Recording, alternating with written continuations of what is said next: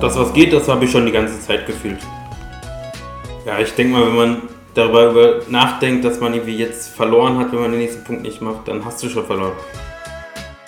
Und wenn es irgendwie ist, nur Bälle sammeln beim Einspielen, kein Problem. Ich bin mir für, nichts zu schade. Ich werde alles machen. Hauptsache es, es hilft dem Team. Jolie! Ja, das ist der Siegesruf der ersten Goldmedaille vom Team Deutschland Paralympics. Es ist soweit. Mein Weg in Tokio hat den ersten Medaillengewinner zu Gast und ja, wie gesagt, direkt eine goldene. Sehr, sehr schön. Ja, Folge 4 wartet. Äh, Dorian Aust, der hat gerade gesprochen, und ich, Philipp Wegmann, sprechen jetzt mit dem Paralympicsieger im Tischtennis. Bei uns heute Valentin Baus. Riesigen Glückwunsch, Valentin. Vielen, vielen Dank. Danke euch. Du hast die Medaille noch um den Nacken hängen. Wir sehen es zugeschaltet aus Deutschland. Hast du das überhaupt schon begriffen, dass die Medaille da jetzt um deinen Nacken hängt und sie dir auch niemand wieder wegnimmt? Noch nicht so wirklich. Also es, ich hatte jetzt auch wenig freie Zeit, wo ich jetzt mal irgendwie mal für mich sein konnte, ein bisschen, bisschen Ruhe eingekehrt ist. Das hatte ich bis jetzt nicht. Ich hoffe, das wird jetzt wie die nächsten Tage nochmal wahrscheinlich kommen, dass ich es dann noch ein bisschen mehr realisiere. Aber ich bin gerade einfach nur sehr zufrieden, mega glücklich und fühle mich einfach gut. Hast du die Medaille überhaupt schon mal wieder abgelegt, nachdem du sie dir wegen Corona ja selbst um den Hals hängen musstest? Ah, ich hatte sie, also ich hatte sie ein paar Stunden an, dann habe ich sie abgezogen. Dann war ich essen und dann, äh, ja, jetzt habe ich sie gerade hier nochmal äh, angezogen, weil wir hier noch was anderes gedreht hatten.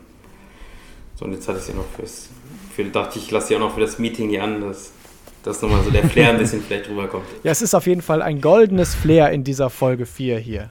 Wir werden gleich natürlich noch ausführlich mit dir über die Medaille und dieses wahnsinnige Match sprechen.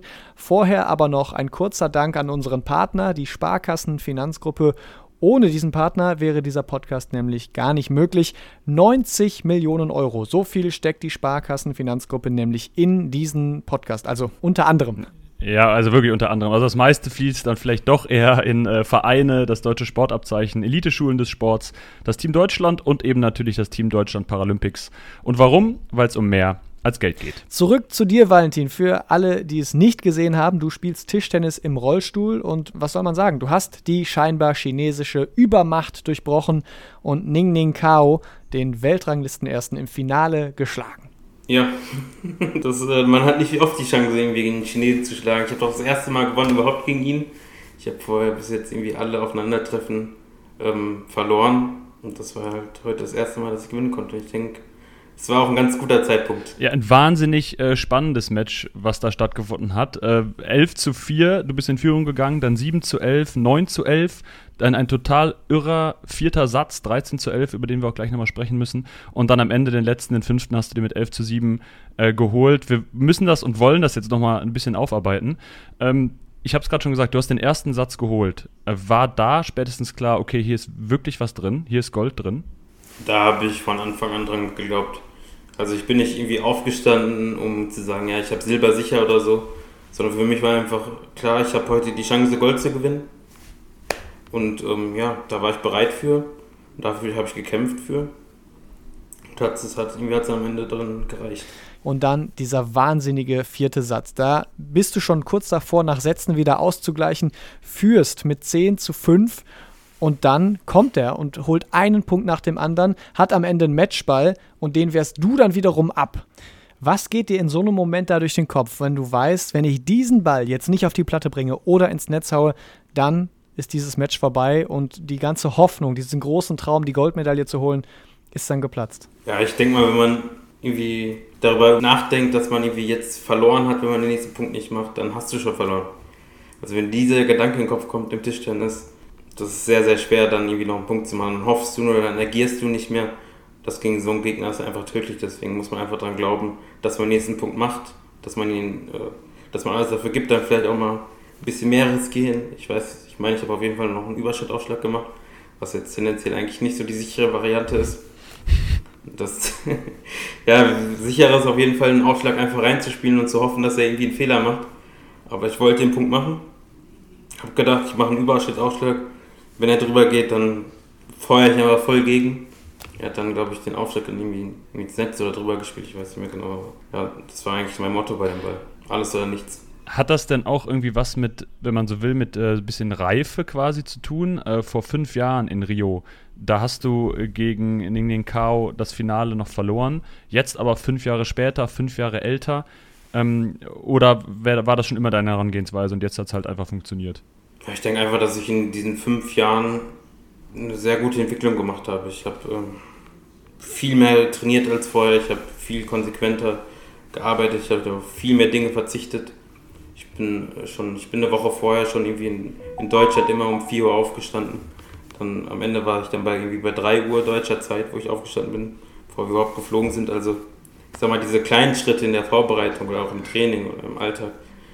Ich denke mal, dass ich da einen sehr großen Schritt nach vorne gemacht habe und die entscheiden es dann irgendwie, dass dann doch der eine oder andere Punkt mir dann zugunsten irgendwie doch mehr gelingt und das hat sich irgendwie dann ausgezahlt. Ja, ihr seid ja beide, die ihr da im Finale standet, so ziemlich durchmarschiert durchs Turnier. Also Ning Ning Kao ohne einen einzigen Satzverlust im gesamten Turnier bis zum Finale eben, wo er dann drei gegen dich verloren hat. Genau so haben wir uns das ja vorgestellt. Und auch du, vorher nur zwei Sätze mal abgegeben. Wo im Turnier hast du da gespürt, dass was gehen könnte? Oder war das für dich von Anfang an klar, dass es äh, der Durchmarsch bis ins Finale sein muss und da dann mal gucken, was gegen den Weltranglisten ersten K.O. geht? Das, was geht, das habe ich schon die ganze Zeit gefühlt. Also ich habe super trainiert, ich war super drauf, auch die ersten Einheiten hier. Ich hatte ein gutes Gefühl. Aber was für mich nochmal so ein kleiner Knackpunkt war, ich lag in der Gruppe gegen Ali Öztürk irgendwie 0-2 hinten und konnte das Spiel dann noch drehen. Ich denke mal, dass man in so einer Situation das Ding noch drehen kann bei so einem wichtigen Turnier, das gibt dann vielleicht nochmal den letzten Funken, den man dann irgendwie noch braucht, um noch mehr an sich zu glauben. Das war vielleicht so der einzige Punkt, wo ich sagen würde, dass der dann nochmal ein bisschen, bisschen herausgestochen hat in diesem Turnier. Und sonst war das Selbstbewusstsein aber ja, wie du gesagt hast, von Anfang an eigentlich da und man hat es vor allen Dingen auch bei diesen Ballwechseln, bei diesen Rallyes immer gespürt, weil äh, das ist, hat ja jeder Tischtennisspieler so ein bisschen, ruft was aus äh, und, und freut sich und freut sich auch wirklich über die Platte dem, dem Gegner ins Gesicht, nenne ich es mal. Äh, bei dir ist es der Siegesruf Scholle. Ähm, hat das irgendeine Bedeutung oder haben wir das überhaupt richtig verstanden? Äh, vielleicht kannst du es nochmal kurz erklären. Ja, es ist einfach nur so, ja, das eigentlich reicht nur so ein bisschen die, die Emotionen rauszulassen, ein bisschen den Druck rauszulassen und vielleicht den Gegner ein bisschen zu verunsichern, zu zeigen, dass ich an den Sieg glaube. Ja, vor allem in so wichtigen Spielen also Spiel ist man natürlich mehr unter Druck und dann ist der eine oder andere Schrei vielleicht mal manchmal lauter als bei anderen Turnieren, aber es gehört halt eben dazu, dass es hier alles intensiver ist. Mach doch nochmal vor, wie klingt das in der Halle bei dir? Scholle! so ungefähr. Sehr gut. Ich glaube, im Spiel ist das nochmal ein bisschen anders. Also die Emotionen kommen da, glaube ich, mehr bei durch dann. Aber was bedeutet das denn? Also könntest du auch genauso gut äh, Hula Hu rufen? Oder hat das irgendeine bestimmte Bedeutung? Kommt das irgendwo her?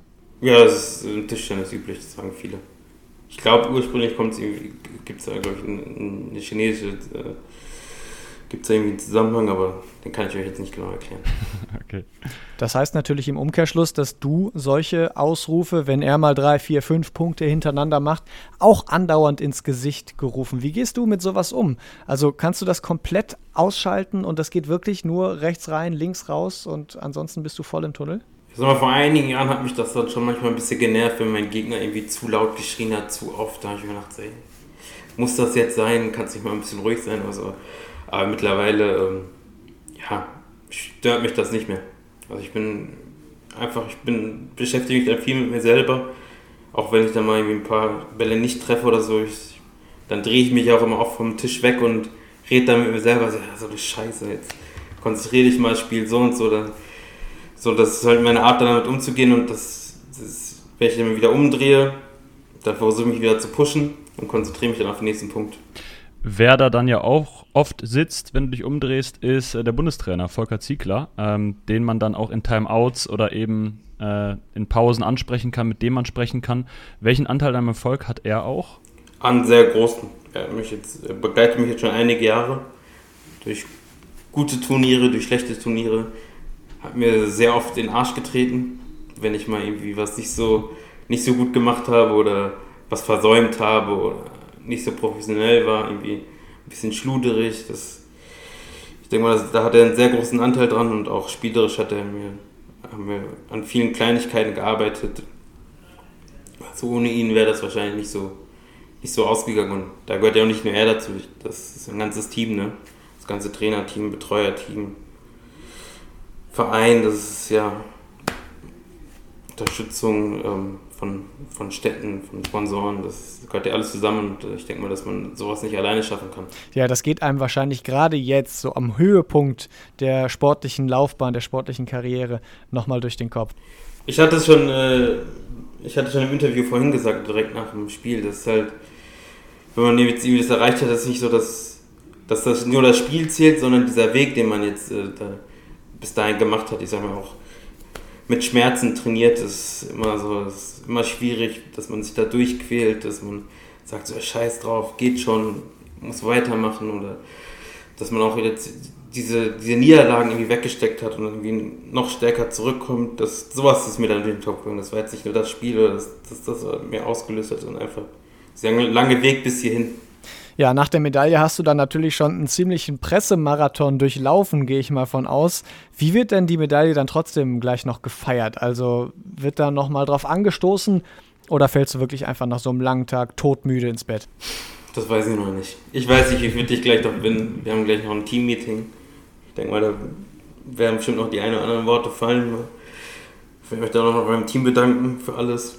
Dann werden wir gucken, wie es weitergeht. Ich weiß nicht, wie fit ich dann noch bin, ob ich da einfach nur schlafen will und dann nochmal irgendwie morgen Abend oder so nochmal gemütlich zusammensitzen. Also das wird sich einfach zeigen. Teile des Teams haben ja auch noch äh, ein bisschen Arbeit vor sich. Äh, du trittst nicht an im Mannschaftswettbewerb, äh, andere sind noch nicht durch mit diesen Paralympics in Tokio.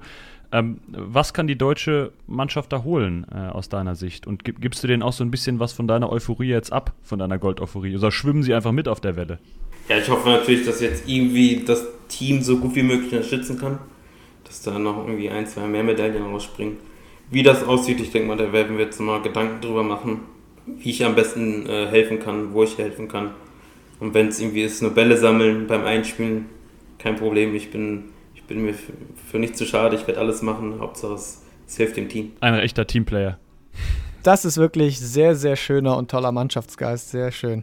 Du hast Glasknochen und spielst deswegen sitzend im Rollstuhl in der Startklasse T5. Das heißt im Endeffekt, dass deine Knochen leichter mal brechen oder sich schneller mal verformen können. Welche Gefahren lauern denn da an der Tischtennisplatte? Weil, also ich könnte mir vorstellen, dass ich als Tollpatsch äh, mich da schon mal an der Platte irgendwie stoße. Bis jetzt habe ich mir beim Tischtennis noch nie was getan. Aber ich bin schon oft oft gegen den Tisch gefahren, oft gegen den Tisch gehauen. Ich bin aus dem Rollstuhl gefallen, das eine oder andere Mal. Das passiert auch schon mal, wenn man irgendwie versucht, irgendwie den Ball noch in der letzten Ecke zu erreichen. Bis jetzt ist zum Glück nie was passiert und ich denke mal, dass die Gefahren sich für mich relativ in Grenzen halten. Ich habe da auch keine Angst vor. Du spielst ja seit du äh, sieben Jahre alt bist schon Tischtennis. Ähm, hast du denn überhaupt mal irgendwie einen anderen Sport dann gemacht oder versucht oder kam das eben durch Glasknochen eigentlich nie wirklich in Frage? Ich weiß nicht, ich habe damals im Urlaub Tischtennis ausprobiert mit meiner Familie. Wir haben ein bisschen draußen äh, auf der Steinplatte oder auf so einer Outdoor-Platte gespielt. Danach, nach dem Urlaub, bin ich dann direkt in den Verein gegangen. Es hat mir so gut gefallen, dass irgendwie für mich gar nicht die Idee kam, irgendwie eine andere Sportart auszuprobieren, sondern ich bin immer dabei geblieben. Ich liebe diesen Sport und der macht einfach unheimlich viel Spaß du kannst noch viel aus dem Rumpf machen, so aus dem Rollstuhl machst, aber auch viel aus dem Handgelenk. Da kommen dann wahnsinnig schnelle Ballwechsel auch zustande, äh, auch jetzt wie im Finale. Das ist ja schon so, dass du da auch einen anderen Trainingsreiz oder einen anderen Trainingsansatz hast. Oder trainierst du einfach Tischtennis, wie es auch äh, in deinem Verein Düsseldorf Timo Boll trainiert? Oder hast du nochmal andere Trainingsansätze, andere Kraftübungen zum Beispiel, die du ausübst? Ja, ich denke mal, dass das Krafttraining vielleicht ein bisschen anders aussieht, dass ich da vielleicht ein bisschen, ein paar andere Sachen noch trainiere. Und beim Tischtennis, ja, ich denke, das trainiert jeder Spieler ein bisschen unterschiedlich. Da hat jeder Spieler seine Lieblingsübungen oder an den Schwerpunkten, die er gerade arbeitet oder spielt gerne solche Übungen und solche Übungen. Das, ist, das hat, glaube ich, wenig mit äh, Behinderung oder keine Behinderung zu tun, das ist eher spielertypabhängig. Philipp hat ihn schon angesprochen. Timo Boll ist ja im gleichen Verein Borussia Düsseldorf und äh, ihr habt Anfang des Jahres auch mal gegeneinander gespielt. Er einmal sitzend, einmal stehend. Aber ich glaube, sitzend hat er keine Chance gegen dich gehabt, oder? Ja, der hat davor, glaube ich, noch einmal kurz im Rollstuhl gespielt, das, zweite Mal, dass er überhaupt im Sitzen gespielt hat. Und dafür war das schon sehr, sehr gut. Also, ja, er kann halt, er wusste halt nicht, wie er sich mit dem Rollstuhl bewegen soll und so, aber auch im Sitzen hat man natürlich gemerkt, dass, dass er ein überragender Spieler ist. Ich denke mal, dass, das wahrscheinlich, wenn er das mehr trainieren würde, auf jeden Fall nicht mehr so deutlich aussehen würde. Man fährt jetzt ja beim Rollstuhl-Tischtennis nicht die Strecken, die man jetzt beim Rollstuhl-Basketball zum Beispiel fährt, aber dennoch muss man den Rollstuhl gut beherrschen, gerade für kleine Bewegungen, für schnelle Bewegungen. Äh, wie, welche Rolle spielt das äh, im Training? Es hat eine Zeit lang eine sehr große Rolle gespielt im Training. Also ich habe da viel dran gearbeitet, dass ich da schnell reagiere, sehr gut zu Ball hinfahre, dass ich dann trotzdem viel machen kann. Das versucht man zu trainieren, dass man vor allen Dingen bei diesen kurzen Bällen, wo man in den Tisch reinfahren muss, dass man da richtig steht und auch schnell wieder rauskommt.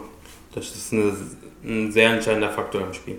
Dorian und ich durften mal ähm, Para-Tennis spielen und da haben wir nämlich auch gemerkt, wie wichtig einfach dieses Rollstuhltraining ist. Klar, da fährt man auch noch mal mehr, aber so diese Wenden, ähm, richtig rumzuwenden und so weiter, also da sahen wir sehr alt aus. Ja, es sind vielleicht nicht diese, oft nicht diese großen Sachen, die man da fährt, aber es, sind halt nur so kleine Sachen.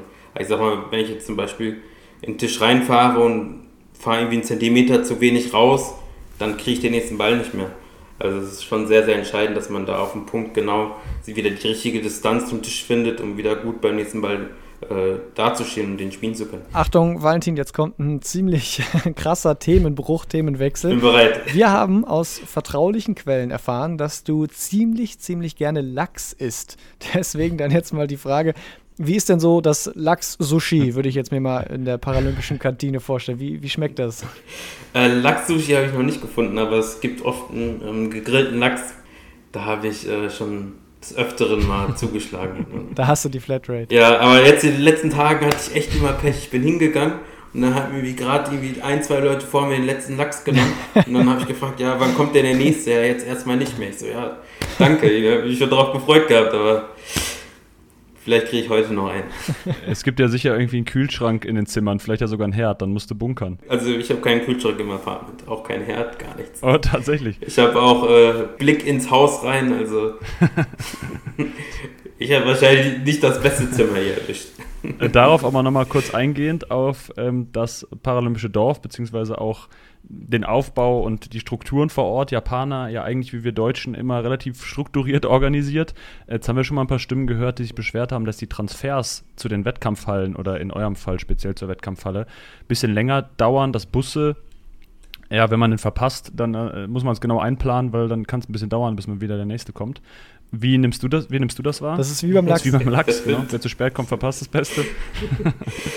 ähm, ja, mit dem Bus ist war manchmal schon sehr schwierig. Ich habe immer viel Zeit eingeplant, dass ich ja nicht zu spät komme. Deswegen ist ja es ist immer ein riesiges Chaos mit den Rollstühlen, das dauert ewig. Das, das Problem ist halt einfach, dass so wenig Busse fahren. Also ich sag mal, jetzt die letzten Tage ist in der Stunde einmal ein Bus gefahren. Ich glaube heute ist, glaube ich, äh, einer um 7 Uhr gefahren und der nächste irgendwie erst um 8.15 Uhr oder so. Das kann ja nicht sein, dass irgendwie bei einer Paralympics so wenig Busse fahren, dass man so eingeschränkt ist. Vor allem, wenn man dann ähm, irgendwie zweimal oder dreimal am Tag spielen muss und dann irgendwie zurück ins Dorf muss, essen muss oder sich mal kurz hinlegen will. Das andere, was man so viel hört, ist ja die Hitze, die da in Tokio herrschen muss. Aber damit solltet ihr als Hallensportler wahrscheinlich nicht so viel zu tun haben. Ich schätze mal, da ist alles klimatisiert in den Hallen, oder? Die Bedingungen da? Also mit der Hitze haben wir als Hallensportler jetzt nicht so die Riesenprobleme. Ich bin da jetzt eh jetzt nicht so anfällig. Natürlich mache ich keinen Sport draußen, das ist noch was anderes, aber sag mal, wenn ich jetzt so ein bisschen draußen sitze oder so, das ist jetzt für mich nicht so, dass mich das stark belastet. Und natürlich alles klimatisiert. Hier eine, alle Räume sind klimatisiert, die Busse sind klimatisiert. Deswegen hat die Hitze jetzt für mich eigentlich eine sehr kleine Rolle gespielt. Nochmal ganz kurz äh, zurück zum Sportlichen. Du hast ja heute auch Unterstützung in der Halle, in der sonst, ich glaube, 10.000 Leute sind äh, anfeuern oder zugucken äh, oder zuhören, je nachdem hast du die richtig wahrgenommen? Weil während der Ballwechsel ist es ja dann doch ruhig und immer nach jedem Punkt wird ja auch eigentlich nur geklatscht äh, oder angefeuert. Ähm, hast du das wahrgenommen? Und wenn ja, wie, wie wichtig war das, dass da das Team auf der Tribüne war?